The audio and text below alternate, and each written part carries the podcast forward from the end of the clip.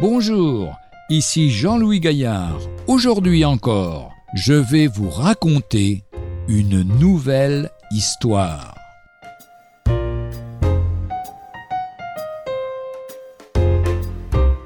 Jésus dans la maison de Zachée. Au service des Romains et, à cause de cela, méprisé par ses compatriotes juifs, Zachée, le percepteur d'impôts, désirait voir Jésus. Il se serait contenté de le voir passer. C'est pourquoi il grimpe sur un arbre bordant le chemin. Un coup d'œil rapide dans la direction de Jésus, tout en restant caché lui-même, voici ce qui lui convenait. Un court passage à l'église, ou la brève écoute d'une histoire telle que celle-ci, vous suffit-elle? Non, il faut un contact personnel avec le Sauveur, de cœur à cœur, à l'écoute de sa voix. Zachée, descends vite, il faut que je demeure aujourd'hui dans ta maison, nous dit l'évangile de Luc chapitre 19 et verset 5.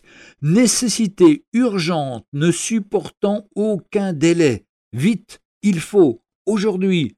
Zachée ne doit pas rester à cette vision furtive, il lui faut une rencontre personnelle avec le Sauveur.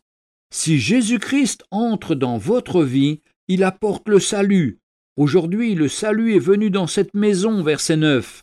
Zachée pensait encore à faire valoir ses bonnes actions. Je donne la moitié de mes biens aux pauvres, verset 8. Mais ce qui compte avant tout, c'est de recevoir le salut que le Sauveur apporte, recevoir sa grâce et son pardon. Seul Jésus et la valeur de son sang versé sur la croix peuvent assurer à chacun de ceux qui croient en lui un salut éternel. Évangile donc de Luc chapitre 19 versets 5 et 9 et 10. Lorsque Jésus fut arrivé à cet endroit, il leva les yeux et lui dit Zachée, à toi de descendre, car il faut que je demeure aujourd'hui dans ta maison.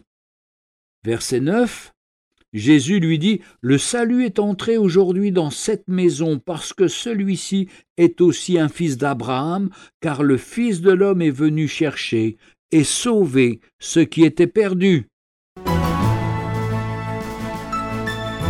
Retrouvez un jour une histoire sur www.365histoire.com.